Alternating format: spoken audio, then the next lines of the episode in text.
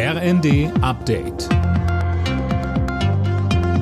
Stündlich neu. Auf den Punkt informiert. Ich bin Fabian Hoffmann. Guten Abend. Es ist wieder soweit. Der nächste Bahnstreik steht an. Die Lokführergewerkschaft GDL will ab morgen Abend den Zugverkehr bundesweit lahmlegen. Mehr von Silas Quiring. Ab 22 Uhr soll im Fernverkehr dann 24 Stunden lang nichts mehr gehen. Auch die Güterzüge sind von dem Aufruf betroffen.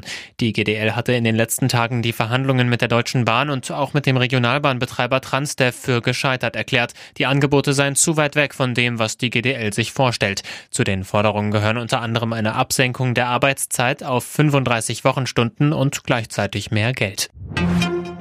Der Nahostkrieg und die Auswirkungen auf Deutschland, das ist eines der Themen, über die die Innenminister von Bund und Ländern seit dem Abend auf ihrer Herbstkonferenz in Berlin beraten. Sönke Röhling, ein weiteres Thema knüpft da gleich nahtlos an. Es geht um die Flüchtlingssituation und um Grenzkontrollen. Die funktionieren offenbar, sind aber personell eine echte Herausforderung für die Bundespolizei. Die Gewerkschaft der Polizei fordert außerdem, dass Gewalt in Fußballstadien auch gegen Polizisten zum Thema gemacht wird. Da gäbe es eine dramatische Entwicklung. Das steht aber so nicht auf der Tagesordnung. Nur die Sicherheit während der Fußball-EM generell soll Thema sein. Die dürfte bei der Polizei auch wieder für reichlich Überstunden sorgen.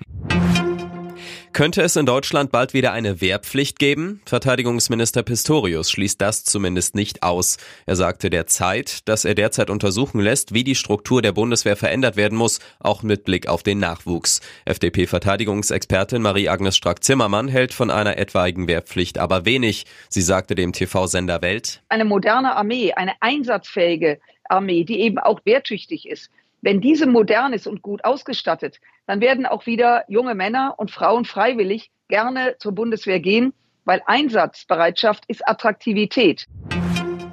Das US-Magazin Time hat Taylor Swift zur Person des Jahres gewählt. Die Sängerin habe einen Weg gefunden, Grenzen zu überschreiten und eine Quelle des Lichts zu sein, hieß es zur Begründung. Niemand anderes könne heutzutage so viele Menschen so gut bewegen wie sie. Nächste Sensation im DFB-Pokal. Nach dem FC Bayern hat der erste FC Saarbrücken auch Eintracht Frankfurt rausgeworfen. Der Drittligist setzte sich gegen den Vorjahresfinalisten mit 2 zu 0 durch und steht damit im Viertelfinale. Ebenfalls weiter ist Leverkusen nach einem 3 zu 1 gegen Paderborn aus Liga 2. Alle Nachrichten auf rnd.de